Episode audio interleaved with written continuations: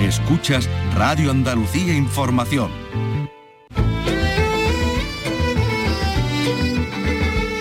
Andalucía es cultura. Con Antonio Catón. Radio Andalucía Información. Buenas tardes. Viernes de Dolores que también por supuesto nos va a dejar en este programa contenidos relacionados con lo sagrado, porque estamos a las puertas de esa Semana Santa que es un elemento de nuestro patrimonio capital en Andalucía. Volveremos a compartir la visita que realizábamos por el templo que guarda lo mejor de la producción del escultor imaginero de Alcalá la Real, Juan Martínez Montañés. Se trata de la iglesia conventual de Santa Clara en Sevilla que ha visto la luz después de varios años de duro trabajo. Les vamos a invitar a escuchar canciones que tienen a la mujer como centro, gracias a una exposición virtual elaborada por la Escuela Oficial de Idiomas Macarena. Será inevitable, por supuesto, hacer balance del Congreso de la Lengua de Cádiz que ha cerrado con nota. El domingo es el día de la literatura infantil y juvenil y por ello nos va a visitar el onubense Pablo Gutiérrez, quien ya ganara el premio de B de literatura juvenil con el síndrome de Bergerac y ahora nos trae un verano en Portugal. Pero como siempre vamos a arrancar este programa con la actualidad. Vicky Román, Carlos López, buenas tardes. Buenas tardes. Hola, buenas tardes. Bueno, pues, pues la actualidad tiene que empezar por Jerez y por Lola Flores.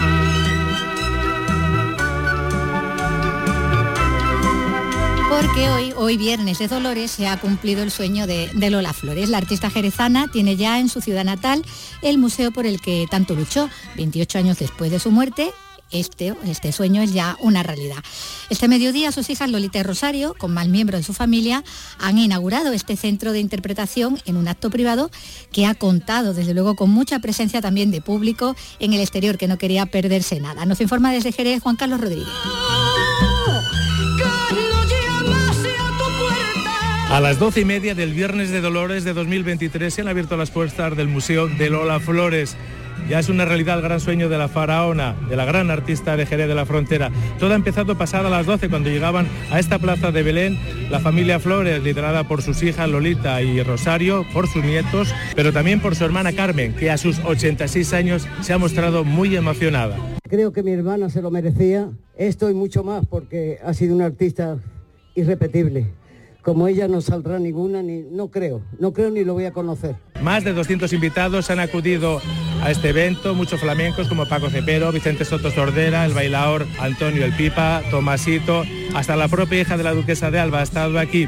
Poco a poco han ido entrando al museo y es verdad que el museo es pequeño, es un edificio de 1780, de unos 380 metros cuadrados en dos pisos y, más o menos ha habido que hacer cola para poder verlo. Un acto que ha tenido gran repercusión mediática, hasta aquí se han acercado 120 periodistas de 60 medios de comunicación. Decir que a partir de las 5 y cuarto de la tarde se abren las puertas del museo al público general y el precio de la entrada va a ser de 10 euros. Andalucía es cultura. Radio Andalucía Información.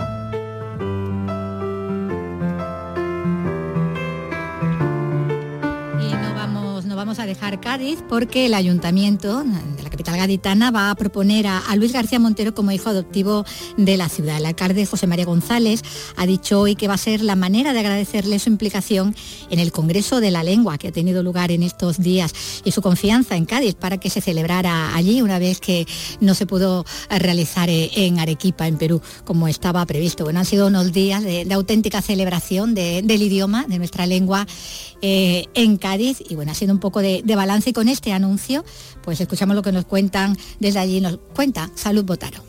Para muchos ha sido el mejor congreso de la historia, una apuesta de ciudad en la que se han volcado los gaditanos, pero que haya salido así no es fruto del azar. Es el mensaje que ha lanzado el alcalde José María González, que ha apuntado a Luis García Montero como la persona que creyó en la candidatura desde el primer momento y quieren agradecérselo. Estamos convencidos de que una forma de devolverle a Luis García Montero eh, todo lo que nos ha apoyado, todo lo que nos ha acompañado en esta candidatura, en esta experiencia, es proponer ponerlo para que sea hijo adoptivo de la ciudad de Cádiz. He tenido la oportunidad de hablar con él antes de venir a, a esta rueda de prensa y me ha dicho, Kichi, nada me puede hacer más feliz que eso. Han sido 1.300 personas entre congresistas, ponentes y medios de comunicación y unas 5.000 de media las que han participado en las actividades culturales. Un impacto económico global que se acerca a los 60 millones de euros. Con esta ilusión y con estas cifras, Cádiz le cede el testigo a Arequipa.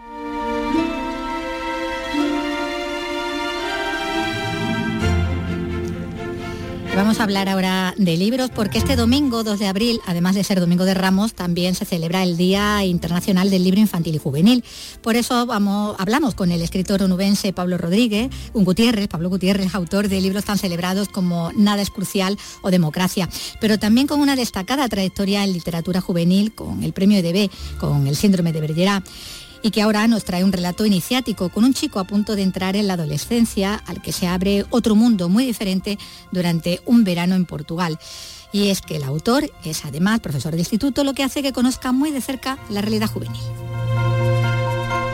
Sí, bueno, quiero pensar que tengo esa suerte con respecto a otros escritores quizá de literatura juvenil, que yo tengo a, la materia prima la tengo muy cerca y con, con eso, porque soy profesor de secundaria, pues no sé, a veces quiero pensar que eso, que puedo eh, comprenderlo, ese mundo de los adolescentes que resulta siempre tan extraño y tan enigmático e incluso tan amenazante, pues puedo, puedo verlo, puedo, puedo espiarlo mejor que otros escritores quizá que, que tienen otra distancia o que tienen otras situaciones.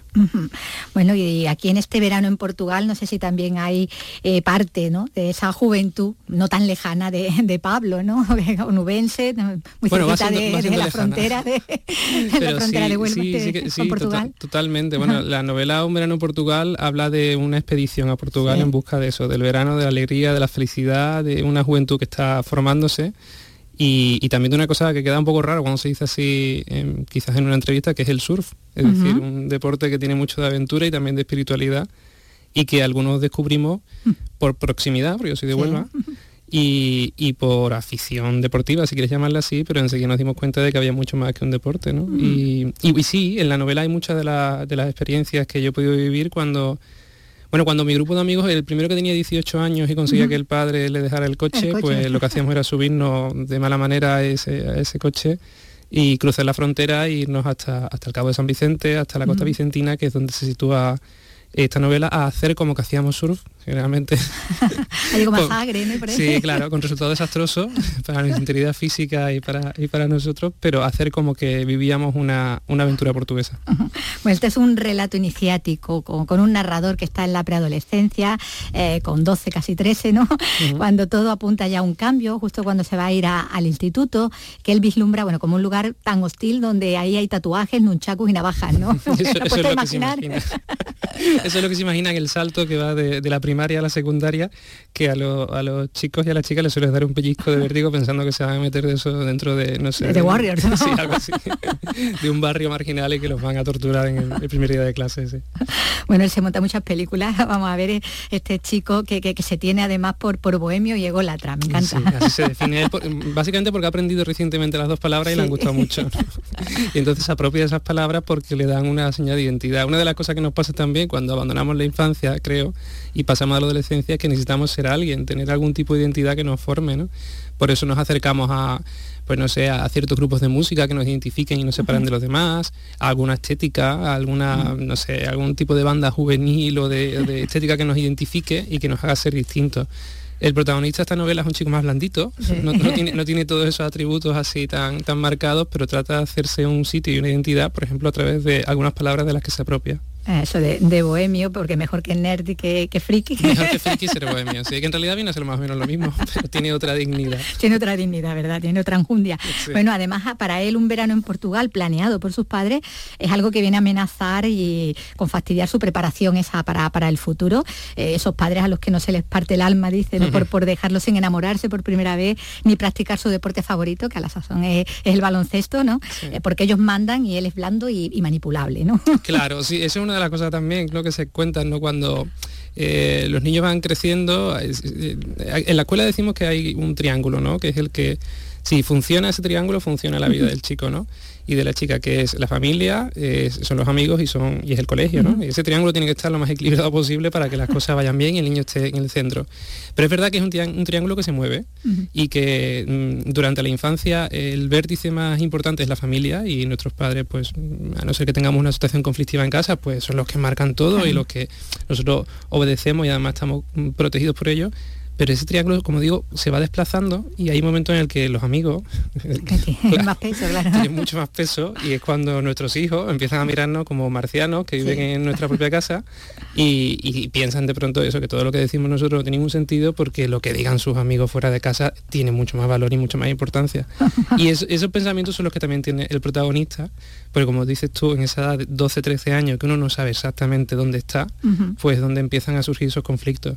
La novela trata de reflejar el momento en el que surgen los conflictos, no en el que se desarrollan, porque una de las... empiezan a aparecer la chispa, ¿no? y, me parece un momento muy tierno y muy, muy humano en el que el adolescente no sabe ni lo que le está pasando, ni sabe en qué parte de, la línea tiene que situarse, ¿no? En ese momento de desconcierto, creo que son especialmente creativos, además, en ese instante, sienten un entusiasmo que luego se les va quemando como todo, ¿no? Sienten un entusiasmo por todo lo que van descubriendo y, bueno, frente a lo que a veces tenemos en mente de que la edad mágica es como la infancia más así, yo creo que ese tiene un punto muy mágico, ese momento de descubrir y darte cuenta de que estás abandonando el momento en el que te criaron y te protegieron. Y ahora tienes tú que... Y ahora tienes tú que construir una cosa propia. Una identidad, ¿no?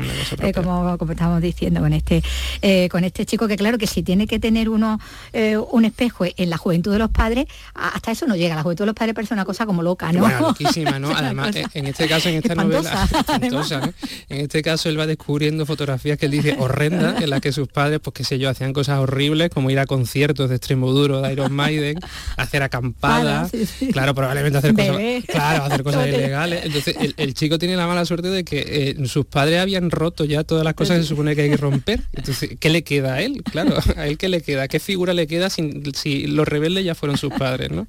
Bueno, es un niño con muchos conocimientos de cultura clásica, sobre los griegos lo sabe casi todo, con ese padre que, le cuenta historias de las que eh, él debe de extraer enseñanzas para, el futuro. Eh, está haciendo ahí una gran labor pedagógica y estás poniendo también en valor esa cultura clásica tan despreciada ahora, ¿no? En los planes de estudio, ¿no? Y que, pues bueno, es tan básica, ¿no? Sí, además son enseñanzas muy puras e intento que las novelas queden reflejadas algunas de ellas, ¿no? Pero de una manera cómica también. Sí, sí, con mucho humor, porque el tono es todo de muy, claro, sí, muy irónico. Sí, sí, la novela es una comedia y pretende serlo desde la primera página hasta la última, a pesar de los acontecimientos más o menos chungos que puedan ir ocurriendo en el desenlace.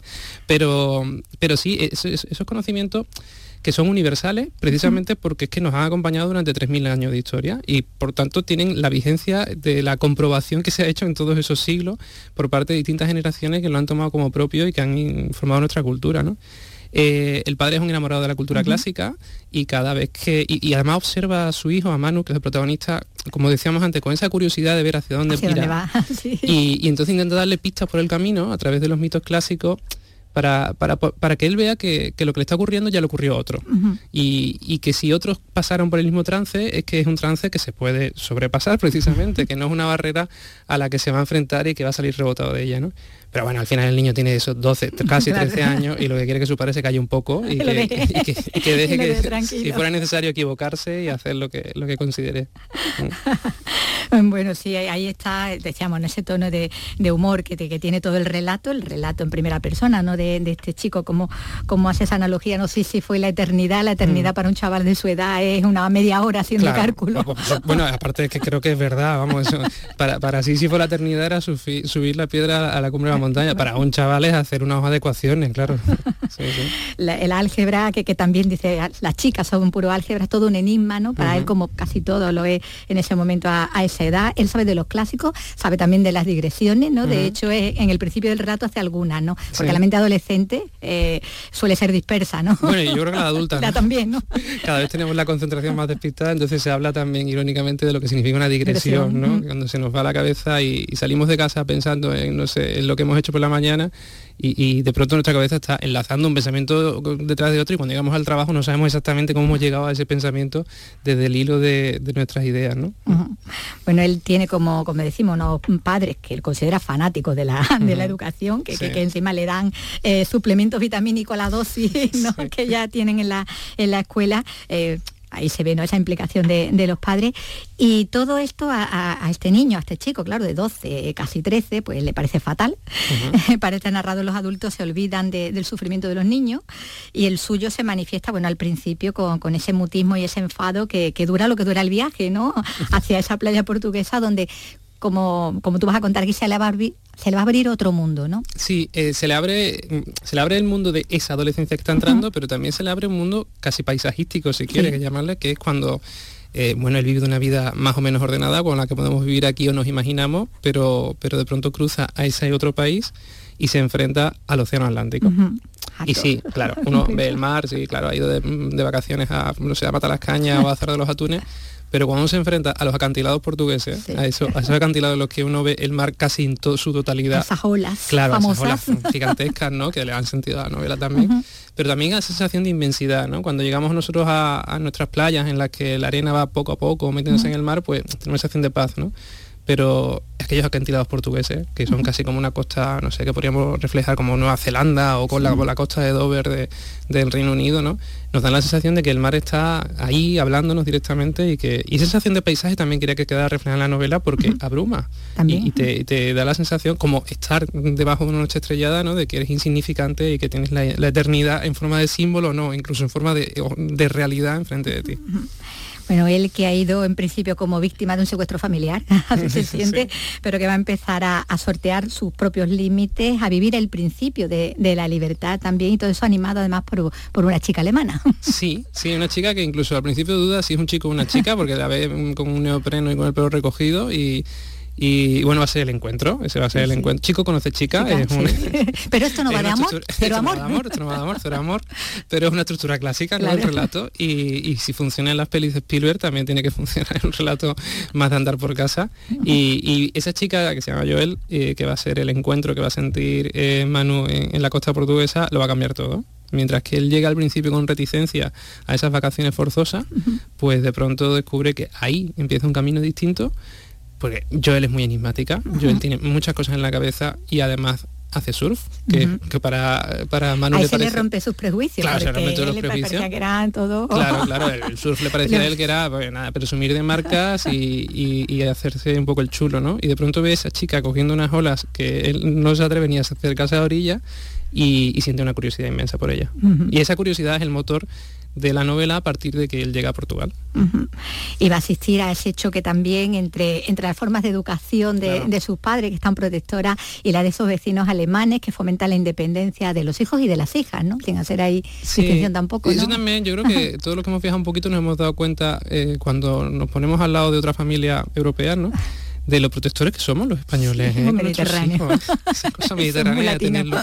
Hay una escritora que me gusta mucho argentina que se llama Samantha Svelin que habla de la ah, distancia sí. de rescate, ¿no? Aquí la tienen los claro, padres la distancia de rescate, un concepto del que se habla en la novela es eso. Eh, ¿Hasta qué punto vas a dejar que salen tus hijos? ¿Cuál es la distancia de rescate que tú pones para decir, ven acá ¿Me para acá? Da tiempo? Me da tiempo salvarlo. Exacto. Y, y, eso nos ha pasado mucho, ¿no? Cuando hemos convivido con extranjeros, que oye, que el concepto de distancia de rescate para ellos es completamente distinto no. al nuestro.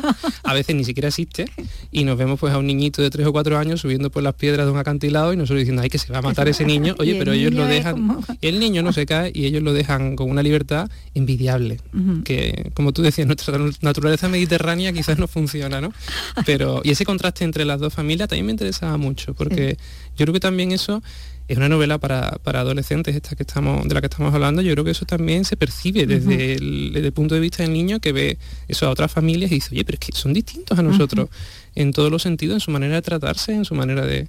Y me parecía también que era otro de esos enigmas que la novela podía plantear. Mm.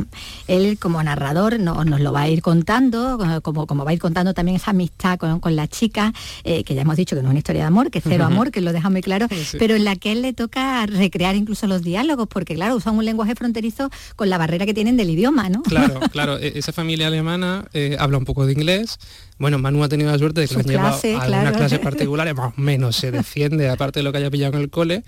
Y, y luego eh, hablan algo de portugués y entre ese el portugués, ese poquitito de inglés. Tiene que ir pues, componiendo Claro, todo, pero ¿no? él siempre tiene la sensación, creo que también tiene un punto gracioso de decir, bueno, la conversación que acabo de tener con ella me la habrá dicho me, esto? Yo, yo, creo que me lo estoy inventando, ¿no? porque yo le he cogido 10 palabras de 50 que me ha dicho y yo a partir de ahí he montado pero mi, es mi capaz de, de, de, pero, por elaborada. Pero como él es el narrador, claro. hace lo que quiere con la historia. Y, entonces, y entonces monta el diálogo a su, a su gusto, ¿no? A su gusto, a su manera. Sí, sí. Ella, como dice, le, le, va a desbloquear un mapa del territorio, ¿no? Sí. Usando el símil de los videojuegos, porque claro, que están las referencias eh, generacionales, ¿no? Uh -huh. El Netflix, la serie Juego de Tronos, uh -huh. Iron Man, todo, todo Marvel, ¿no? Sí, Eh, sí, bueno, también porque son referencias propias mías, no me las he tenido que inventar mucho, sino porque yo realmente todas esas cosas que tú dices forman parte de mi universo cultural, no, es, no es ajeno a mí, ¿no? Pero, pero claro, también para entrar en la mente del chico, pues todas esas cosas están funcionando. Y sí, como tú dices, esa metáfora me gusta mucho, fíjate, cuando eh, eh, Manu conoce a Joel, esta chica enigmática surfista mm, alemana, siente que es como uno de esos videojuegos en los que estás en una parte iluminada, pero que a tu alrededor hay un mapa inmenso, que es oscuro, y que tú no has conocido, y que sin embargo ella te va abriendo esos terrenos por los que tú ahora vas a transitar, ¿no? y así pues se cuentan varias expediciones, varias aventuritas, tipo novela de los cinco. llegan a ser los cinco. aventuritas tipo novela de los cinco en la que él dice, bueno, yo es la primera vez que me veo en una de estas, ¿no? Estoy paseando por los acantilados de Portugal en una noche de estrella, no sé hacia dónde voy, mis padres nunca me dejarían hacer esto, ¿no? O un momento casi quijotesco en los que sienten la necesidad de subirse a unas bicis de esta tartalada y ver a ver, si llegan, a llegan, a los molinos de viento, ¿no? A los molinos, a, los, a los generadores esto de electricidad, a ver cómo de grandes son, ¿no? Que, sí, creo que se entiende desde, por lo menos la lectura de los adultos, que en realidad estamos haciendo un pequeño, una pequeña broma aquí fresca, ¿no? Está ese guiño ahí cervantino.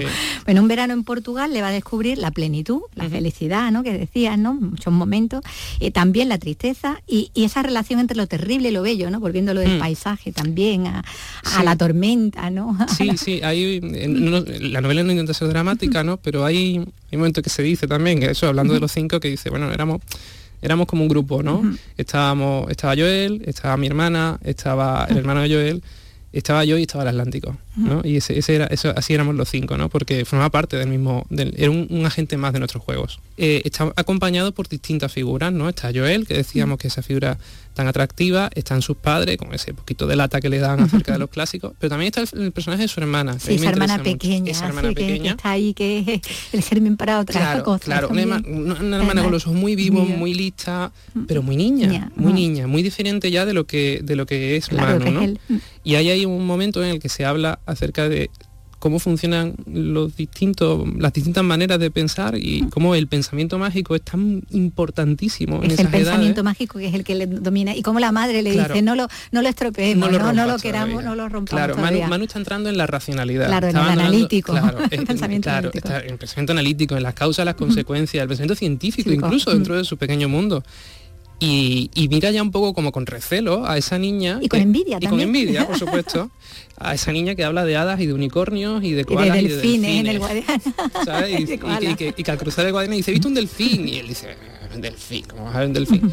y, ahí hay ese momento de dualidad, ¿no? De hasta qué punto mm, tenemos que seguir con nuestros pensamientos racionales y científicos hasta el final.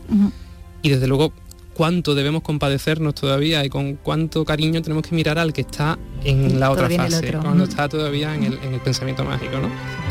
En el mundo de, la infancia, ¿no? en ese tránsito también al de adulto, cuando se está entrando también en la primera y disfrutando de la primera juventud, como hacen los protagonistas de, de Un verano en Portugal, esta, esta novela juvenil que nos ha traído el onubense Pablo Gutiérrez. Perspectiva andaluza. Escucha en Radio Andalucía Información el análisis de la actualidad con una mirada al mundo desde Andalucía. Perspectiva andaluza. Este sábado desde las 10 de la mañana con Juan Miguel Vega. Radio Andalucía Información.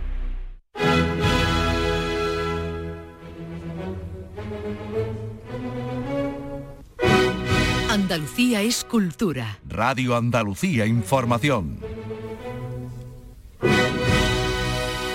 Bueno, es la Real Orquesta Sinfónica de Sevilla, la ROS, que es noticia también hoy eh, en lo laboral, porque ha comenzado una huelga que se puede extender hasta el 17 de junio. Sus componentes denuncian con ella una situación de, precariedad, dicen, insostenible. Tiene los detalles tú, ¿no, Carlos? Pues sí, la verdad es que sí. Mira, este paro supone, de hecho, por tanto, la suspensión del concierto de abono de esta noche en el Teatro de la Mastranza porque la reunión del CERCRA de, este jueves, de ayer, pues no se llegaba a un acuerdo sobre la mejora de los salarios y la contratación para las plazas vacantes. El presidente del comité de empresa, Miguel Domínguez, bueno, pues lamenta que Junta y Ayuntamiento, que son los responsables de la orquesta, no se impliquen más en el aumento de la financiación y que esto se traduce en un déficit acumulado de 130.000 euros. Eh, manifestaron que no, tenían capacidad de decisión para avanzar en un, acuerdo y nosotros seguimos, seguimos a la espera de cualquier movimiento por parte de, la empresa para, seguir dialogando y avanzar hacia, hacia un entendimiento que, lleve a la, suspensión del paro del concierto de hoy o de los siguientes que están convocados.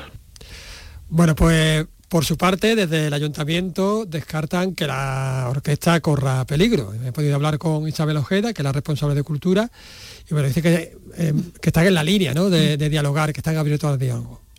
Bueno, ahora mismo la verdad que estamos en, un impasse, eh, pero quiero dejar claro que la vocación del Ayuntamiento de Sevilla es apostar por la Orquesta Sinfónica y tenemos claro de que tiene que seguir avanzando y no perder ese potencial que tiene la orquesta. Es verdad que hay mucho trabajo por hacer, pero bueno, estamos, estamos dialogando para poder solucionarlo lo antes posible. Bueno, pues veremos a ver en qué queda la cosa, si llega a ese diálogo, ¿no? Llega a buen puerto. Pero hay otros asuntos de los que queríamos hablar también contigo.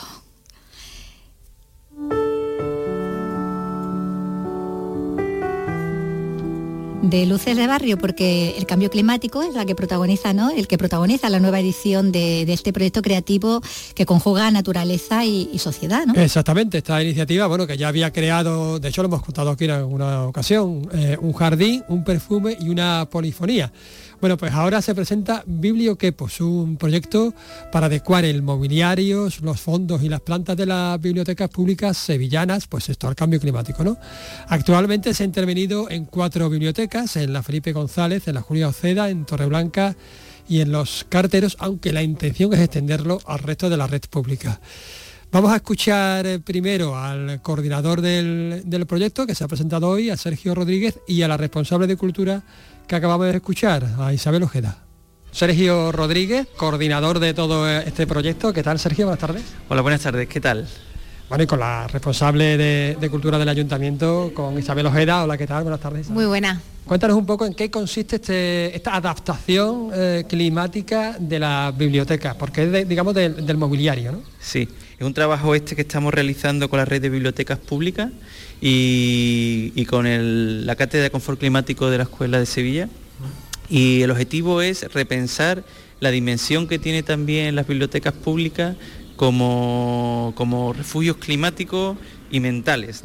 Al, final y al cabo son espacios del conocimiento donde alberga una, una gran cantidad de actividades y de procesos más allá del préstamo del libro y precisamente donde los propios bibliotecarios están Mm, incentivando una labor de, convertirlo en lugares de, debate, de reflexión, para, trabajar sobre los problemas que le incumbe a la comunidad más cercana. El cambio climático, por supuesto, es uno de ellos, y, eh, concretamente este proyecto trabaja con la idea de, pensar estos espacios, la, influencia que pueden tener estos espacios, la difusión del conocimiento y en el trabajo performativo con, esta problemática que nos toca tan de cerca en una ciudad como Sevilla, claro. Isabel, eh, se ha actuado eh, sobre tres ejes principales, ¿no? Sí, la idea es que estos dispositivos funcionen como con una doble, una triple capa. Por un lado, con los fondos bibliográficos, es decir, son dispositivos que van a poder acoger eh, una serie de fondos relacionados con el cambio climático, que además esa selección de fondos se va a hacer de una manera participativa entre los bibliotecarios y la comunidad de usuarios. Eh, y va a incentivar el que en las bibliotecas estén mucho más presentes este tipo de literatura sobre un asunto crucial.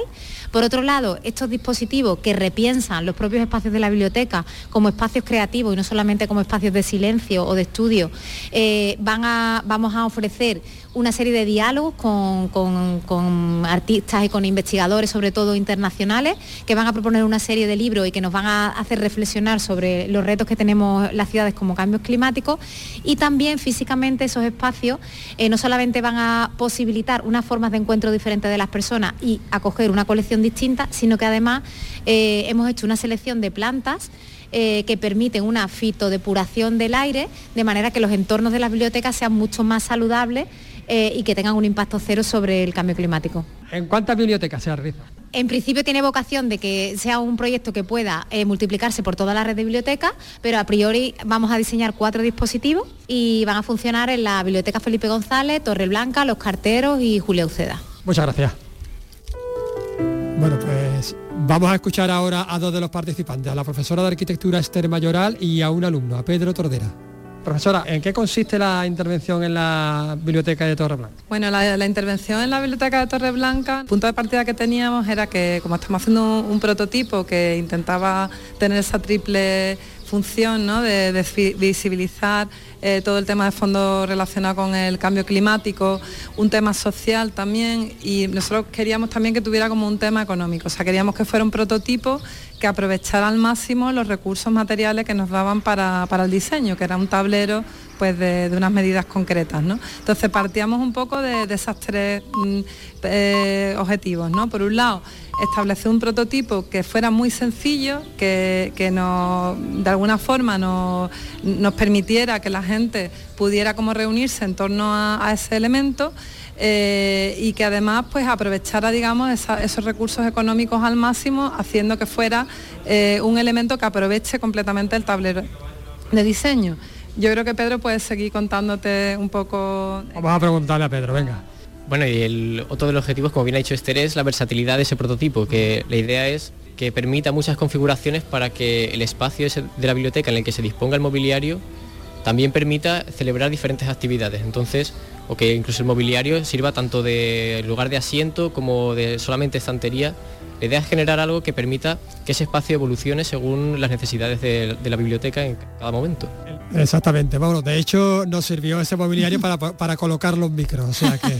versátil, ¿no? Versátil, versátil. y funcional, y funcional. Bueno, pues vamos a hablar de otro asunto que nos lleva hasta Granada porque la localidad granadina de Guadix rinde homenaje a su legado histórico ligado al ferrocarril. Una réplica de la locomotora Guadix, más conocida como la Baldwin, preside una de las rotondas de la ciudad desde hoy mismo. Esta antigua locomotora es una belleza que ha aparecido en películas como Indiana Jones, como Doctor Cibago o como el bueno, el feo y el malo. ¿no? Lo Susana Alcudero. Se trata de una iniciativa de la plataforma Comarca de Guadix por el Tren y el Instituto de Enseñanza Secundaria ACCI, que se ha convertido en un proyecto educativo, formativo y ciudadano. Profesorado y alumnado del módulo de soldadura acogieron el proyecto con ilusión y durante seis meses reconstruyeron la Baldwin. Isaac Expósito es el director del instituto y nosotros lo desarrollamos como un aprendizaje basado en proyectos, como un magnífico ejemplo de lo que los niños a través del ciclo soldador de calderería aprenden a hacer, desarrollan y además genera un input social al ubicarse en un espacio público en la ciudad en la que todo el mundo va a poder ver qué han conseguido hacer el alumnado y se pone en valor el ferrocarril en la ciudad y comarca. La plataforma Comarca de Guadix por el Tren quiere mantener vivo el pasado reciente del ferrocarril en la comarca, que en el siglo pasado fue un auténtico revulsivo social y económico. La réplica en escala 1-2 pesa 2.000 kilos y ha costado en torno a los 15.000 euros, un tercio del total logrado con la aportación ciudadana. Hoy alumnos y profesores han visto culminada la obra. Xuso Loy Zardao es profesor del instituto. Para nosotros es súper interesante porque nunca podemos contar con un macroproyecto de estas dimensiones. ¿no? Entonces aquí se ponen eh, en marcha todos los procesos de fabricación que nosotros tenemos que dar curricularmente en un solo proyecto. Entonces los chavales van súper enchufados, súper motivados y lo vamos sacando para adelante, la verdad. Hasta el 1 de abril de 1964, la estación de Guadix era un nudo de conexión que contaba con una rotonda giratoria de 23 metros de diámetro, cocheras cubiertas, una carbonera, talleres. Hoy la Guadix o Baldwin reconoce el pasado y da una lección de colaboración para el futuro. Bueno, Carlos, nosotros vamos a dejar ya a Antonio pues sí, pero con una propuesta para la Semana Santa, que él tiene siempre muchas, pero mira, la visita gratuita de un barrio andalusí compuesto por 17 casas, fechado entre el siglo XI y XIII y en un inusual estado de conservación, se convierte en uno de los principales reclamos turísticos de Almería para esta Semana Santa. A los pies de la Alcazaba está Elizabeth Ortega. Durante toda la mañana, decenas de vecinos de Almería y turistas se han acercado para ver el yacimiento arqueológico y la colección museográfica Barrio Andalusí, inaugurado este miércoles. En él se puede ver el legado patrimonial único, uno de los descubrimientos más sorprendentes de la arqueología reciente ocultos bajo la ladera de la Alcazaba. Hemos visto la noticia en el periódico y y nos ha dado, vamos, vamos a llegar a ver cómo, cómo está. ¿Y qué sensación le da? Oh, a mí me ha encantado, la verdad es que sí. Han hecho un trabajo excelente y que apetece y que van a poner en valor cosas que teníamos en Almería que era muy necesario uno de los descubrimientos más sorprendentes de la arqueología reciente, ocultos bajo la ladera de la Alcazaba, que durante toda la Semana Santa estará abierto al público, convirtiéndose en un reclamo turístico de primer orden. El horario será de 10 de la mañana a 8 de la tarde, de martes a sábado, el domingo hasta las 3 de la tarde y el lunes permanecerá cerrado. Gracias, Vicky Román, Carlos López. Vamos a mostrarles ahora por la radio el resultado de la restauración de un templo fastuoso, el del convento de Santa Clara de Sevilla, que por cierto atesora lo mejor de la producción del escultor e imaginero de Alcalá la Real, Juan Martínez Montañés. Andalucía es cultura, con Antonio Catoni. La verdad que el resultado de la iglesia de Santa Clara es absolutamente sorprendente y resplandeciente. Nos encontramos en el coro alto, el artesonado pues continúa por toda la nave, esta, especie de caja de zapatos enorme, que es el modelo de, de, todas las iglesias o prácticamente todas las iglesias de los conventos de Sevilla. Y junto a Antonio Martín, que ha dirigido como arquitecto esta intervención sobre este bien mueble, el resultado, lo primero que tenemos que decirle, señor Martín, es fascinante, enhorabuena. Muchas gracias. ¿Cómo está usted después de esto? Bueno, pues muy satisfecho y, y, encantado de haber terminado la obra, porque han sido dos años de obras muy complicadas y, y realmente estábamos ya muy interesados en que en entregar el trabajo y en que todo estuviera satisfactoriamente completo. Y lo va a estar. Eh, venga usted conmigo porque nos vamos a acercar desde el coro alto a esta celosía preciosa que tiene tres motivos, estrellas y, y, y una especie de aspa, ¿no? De Cruz de San Andrés, eh, desde la que vemos la, mm, al completo esta iglesia de, de Santa Clara, templo conventual de Clarisa y aquí podemos ver, bueno, que se está dando los últimos retoques, el magnífico retablo del que luego hablaremos, toda la obra de Martínez Montañés, pero vamos a centrarnos en esta conversación con usted sobre, bueno, pues la intervención en el propio edificio. Creo que lo más importante, una de las cosas más importantes era actuar sobre las cubiertas, ¿no? Sí, realmente las cubiertas no tenían tanto un problema de agua, que eso se, se fueron, fueron restauradas por don Rafael Manzano, que tomó una decisión muy importante, que fue eh, superponerle a la, a la, estructura antigua del artesonado, superponerle una estructura metálica que evitaba que todos los problemas de lluvia y de, y de, de formaciones, etcétera, pues eh, tuvieran que ser soportadas por el artesonado Mudéjar que, que ya que estamos se, viendo. se, suponía que ya había trabajado todo lo que tenía que trabajar. Sí. Y, Pero y claro, el, eso pesaba, ¿no? Claro, la solución que le dio don Rafael era, era eh, muy eficaz, pero tenía algunos problemas que es lo que hemos intentado corregirlo. Esos problemas, naturalmente, cuando se hicieron no se advirtieron, pero claro, 40 o 50 años después, pues hemos ido viendo que había algunas, algunos problemas que es lo que hemos intentado resolver en esta obra y se ha desmontado todo el tejado que tenía y fundamentalmente el trabajo ha sido volver a, poner eh, tirantes eficaces porque las deformaciones en los muros son muy, muy grandes, muy importantes y y, meter nuevos tirantes y, en vez de colocar un forjado como tenía eh, la antigua solución, pues hay un, tema, de unos paneles sándwich que, que, nos darán un, un, un, aligeramiento de la carga y, y, por tanto una reducción de los empujes y de claro, las deformaciones. Y eso hará posible que los muros pues no se, no se digamos, bueno, no se abran y permitir que, que, donde esté todo claro, ahí. En, en principio eh,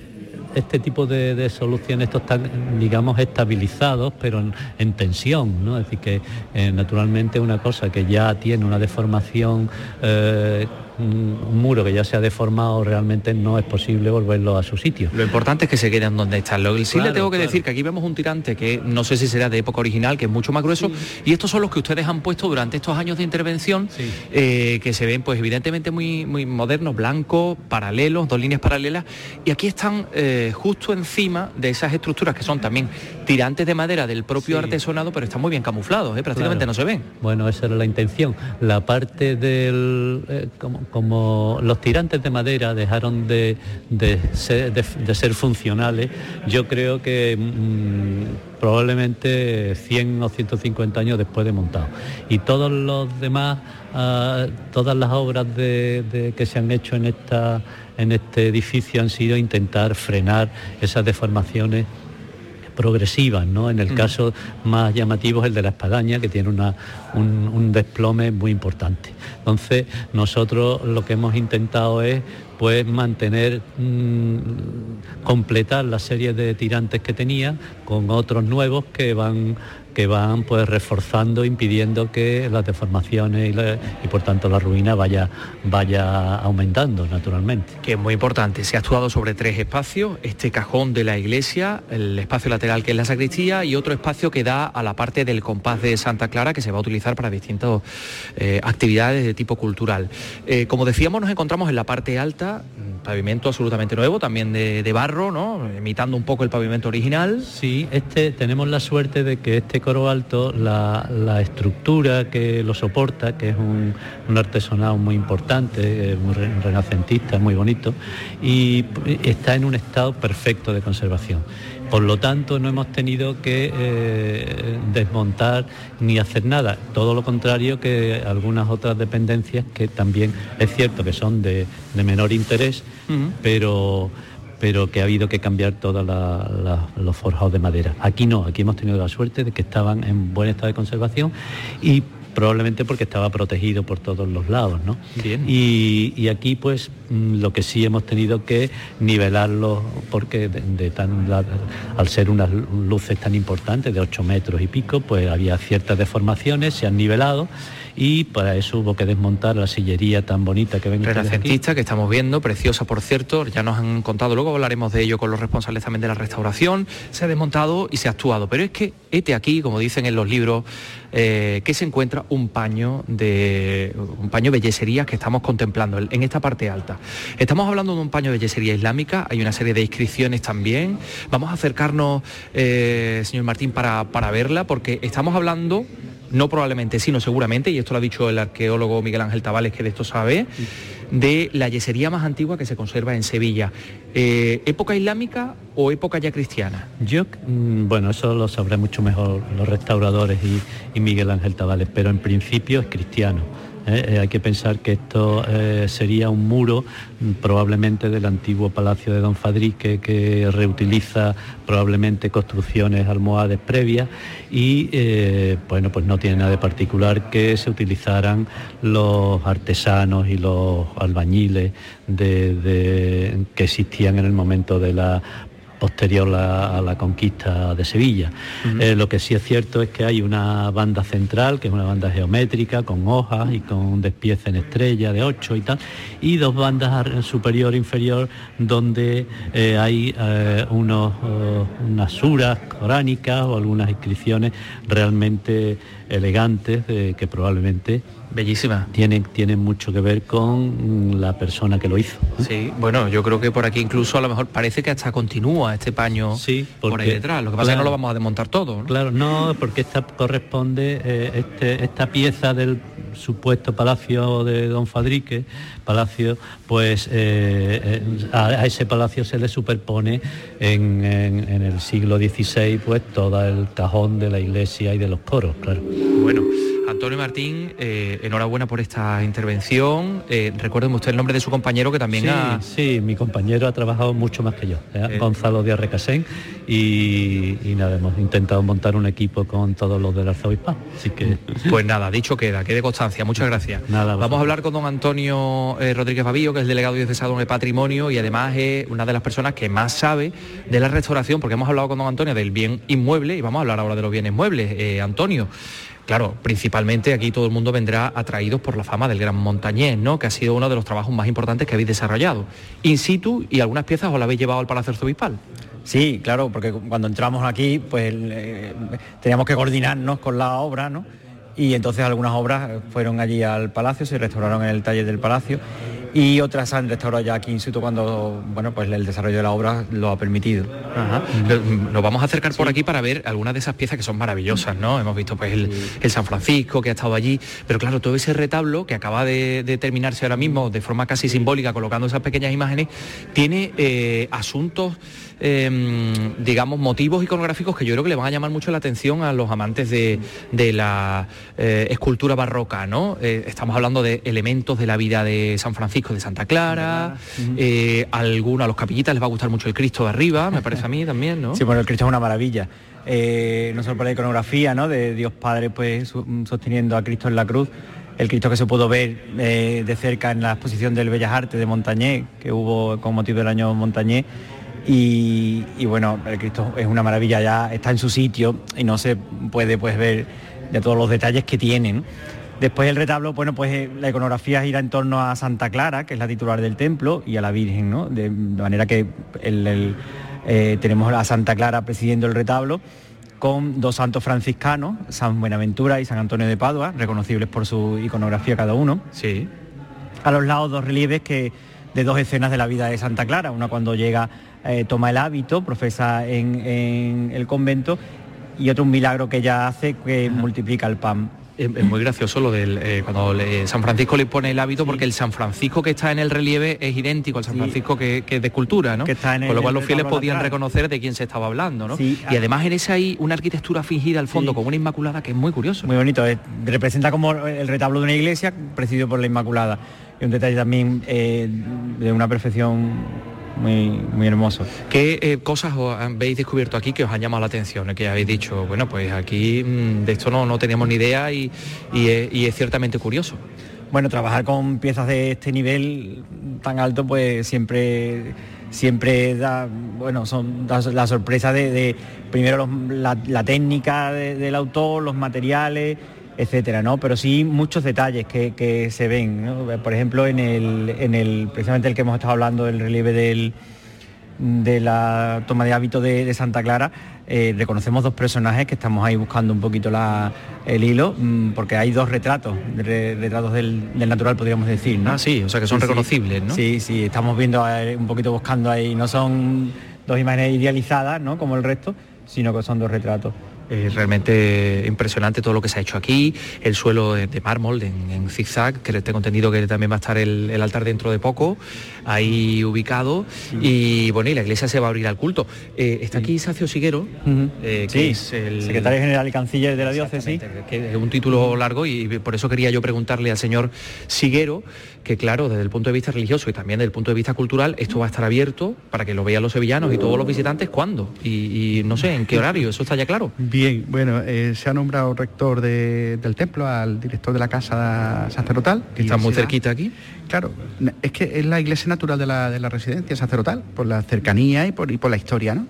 Eh, bueno, él ya tendrá que ir colocando las, el horario, organizándose. La misa dominical, eh, por supuesto, la, celebrará y otros sacramentos que irán surgiendo ¿no? a lo largo de, del tiempo. Y sí, estará abierta y también actividades culturales que son muy importantes eh, y ahí está abierta a todo el mundo. Pues gracias, señor sí, Siguero. Muchas gracias. Voy a bajar. Estupendo. Voy a bajar porque me ha dicho Antonio Rodríguez Babío que abajo está el órgano y que merece la pena verlo. La pena. Eh, Antonio, ¿cómo se llama eh, la persona que está restaurando este órgano? Vamos para abajo. El, el órgano sería una restauración, así simplemente una puesta a punto, después de tanto tiempo, una limpieza, porque después de todo el tiempo que ha estado eh, el inmueble pues cerrado, no te puedes imaginar cómo estaba, ¿no? Sí. Toda la zona del coro entonces el órgano simplemente se le ha hecho una limpieza y una puesta a punto, que lo está haciendo don Manuel Luengo. Ah, bien. Bueno, pues mientras vamos bajando por estas escaleras, vamos viendo esta zona del claustro de Santa Clara, que ya saben que es el espacio Santa Clara. Una tanda, otra tanda de escaleras, todos estos espacios abiertos aquí, que van a ser lugares de, reuniones, que están eh, flamantes. Y por aquí es donde entramos al coro bajo, del que antes el arquitecto Antonio Martín nos había hablado y nos había dicho pues cómo es exactamente ese artesonado renacentista tan impresionante. Realmente estamos hablando de muchos metros cuadrados, ¿no, Antonio? Sí, no sé decir exactamente la parte que, que corresponde a la propiedad del arzobispado, pero tenemos un buen espacio para aprovechar para, Bien. Para muchos proyectos que tenemos, ¿no? Aquí está don Manuel Luengo. Ah, pues vamos a acercarnos al señor Luengo que está aquí, eh, que está aquí haciendo exactamente qué, señor Luengo. Pues montando, montando el órgano que se desmontó para hacer una limpieza y poderlo mover de sitio y terminando ya con el montaje. Estamos hablando de un órgano de finales del siglo XVIII, un aspecto así un poco pues neoclásico, ¿no? Con casetones, sí, eh, marmolado, ¿no? Pintando, sí. eh, imitando al mármol. Clásica de Antonio Tincalvete, que era un organero sevillano que tiene una obra extensísima aquí en Sevilla y bueno, con la suerte de que se conserva este instrumento en esta casa. Vamos a acercarnos aquí porque aquí están los registros, ya que aparece bajoncillo, cimbala, lleno. Cimbala, lleno, 15. Quincena, quincena, octava y flautado de violón. Ajá, esos son los efectos. Sí, pues no sé Pero si este también tenía, como el de Santa Inés, que tenía pajaritos y todo ese tipo de cosas. No, no, este, este no, no, este ¿no? no. Este no. Y tiene una particularidad este órgano que es que además eh, se conserva el fuelle original. Exactamente, sí, se conserva un fuelle de cuña, que era el instrumento, era el tipo de fuelle que el más antiguo que se, que se conserva. Ajá. Y eh, aquí en, en Santa Clara es el único, creo que en la diócesis y además en funcionamiento.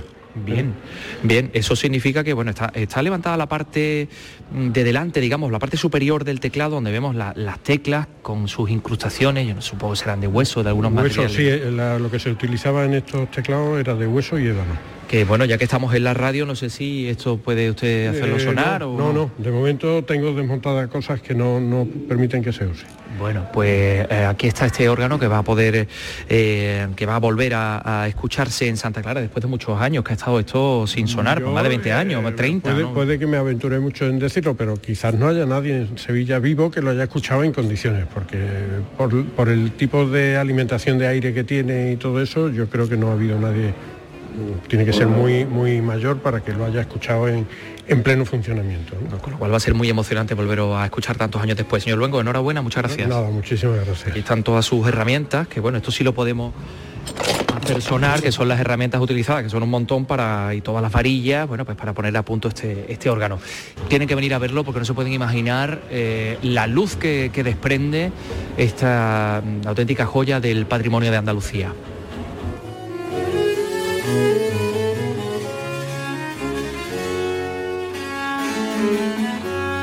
Andalucía es cultura con Antonio Catoni.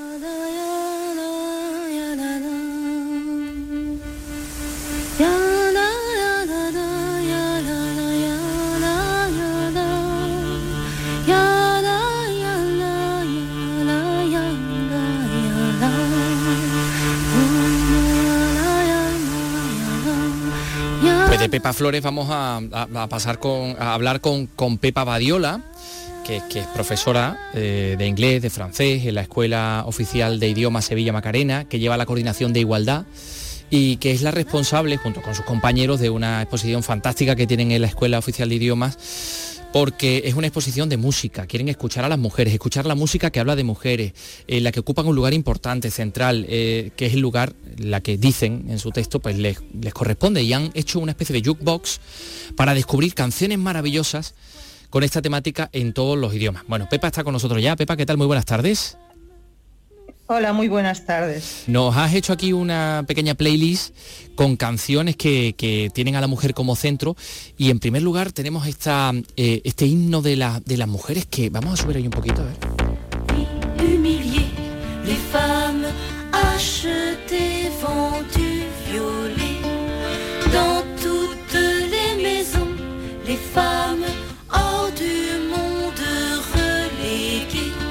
Que ya que te tenemos aquí que, y que sabe francés y que eres profesora de francés, cuéntanos cuál, por qué has elegido eh, esta canción en concreto. Bueno, esta canción eh, es muy importante históricamente en Francia en el movimiento de la liberación de la mujer. Esta canción se creó con todos los grupos de mujeres en los años 70 y es el himno de las mujeres porque ahí es como una llamada a, reivindicar sus derechos y sus libertades y su empoderamiento. Entonces he elegido esta canción eh, porque históricamente eh, es eh, importante en toda la historia del movimiento para recuperar el poder de las mujeres.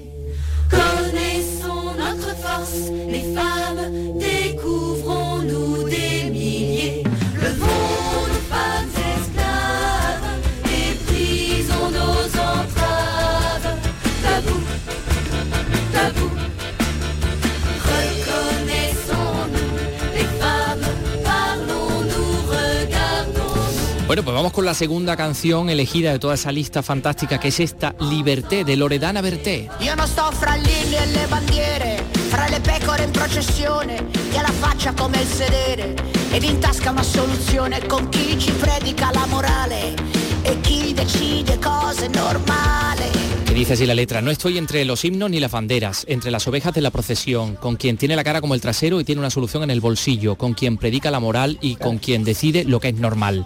Al diablo los buenos de profesión y quien te dice quédate en tu sitio, porque mi única vocación es ser un perro libre, suelto, yo elijo donde quiero estar, tú continúa equivocándote. Vuestras reglas maquilladas, las verdades ya masticadas, una vida de ensueño, sí, pero a cambio quieres mi alma, no llames a mi puerta porque no estoy con el que eh, deja de pensar, con quien dice no me arrepiento y tiene miedo solo de imaginar que desafía a los molinos de viento, con quien repite pequeña mía, suerte la tuya que comes pan y utopía.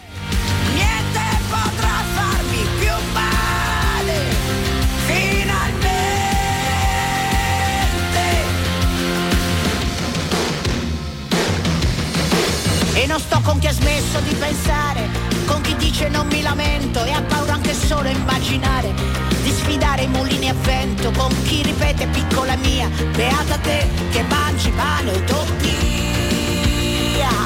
Esta es fantástica, Pepa, ¿eh? Eh, sí, sí, hay canciones muy potentes. ¿eh? Hemos elegido en nuestra presentación, hay más de 90 canciones en los seis idiomas de estudio de la escuela. Y yo invito a todo el mundo a que escuche la presentación con todas sus canciones, porque dentro están las letras y los vídeos. Por Bueno, lo cual, tengo en la que web decir de- que de además la yo escuela las tienen. Sí, sí, sí, tengo que decir que además yo Sí, he sido sí. alumno de italiano y por eso me- de esta me la he, me la he podido yo entender. Eh, ahora vamos a decir dónde pueden encontrar todas estas canciones, pero a Vicky Román, a nuestra compañera, le encanta Dolly Parton y por eso hemos elegido esta otra.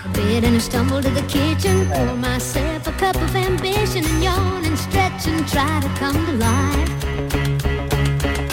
Jump in the shower and the blood starts pumping. Out on the streets, the traffic starts jumping with folks like me on the job from nine to five. Working nine to five, what a way to make a living. A ver, ¿y esta por qué la habéis elegido, Pepa Badiola?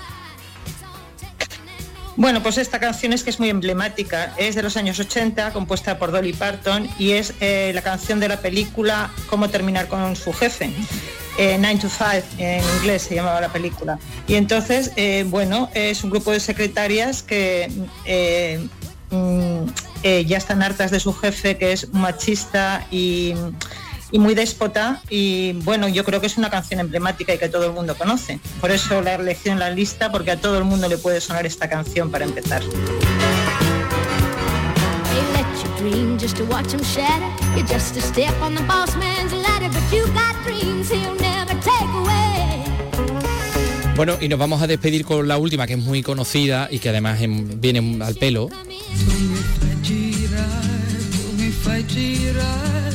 Fosse una bambola. Esta Patti Bravo, la bámbola, la muñeca, ¿no? Que, en fin, pues Sí, por, sí. por cuestiones eh, obvias, ¿no?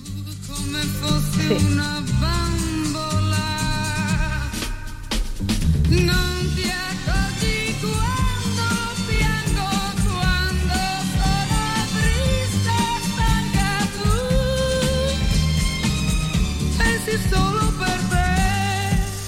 Yo soy triste y estoy cansada y tú nada más que piensas en ti.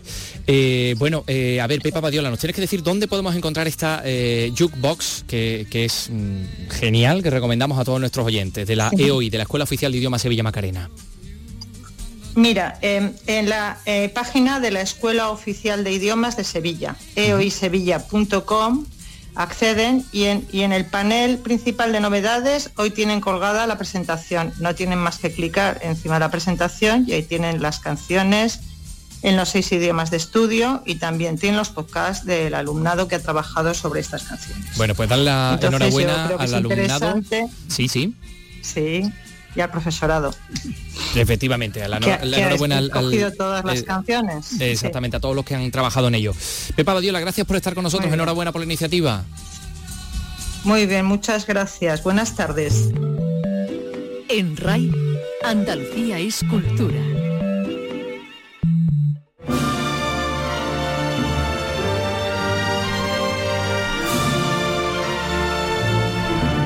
Bueno, vamos a ir con música y en este Viernes de Dolores con la reinterpretación que hacía la cordobesa Latrini de esta saeta clásica.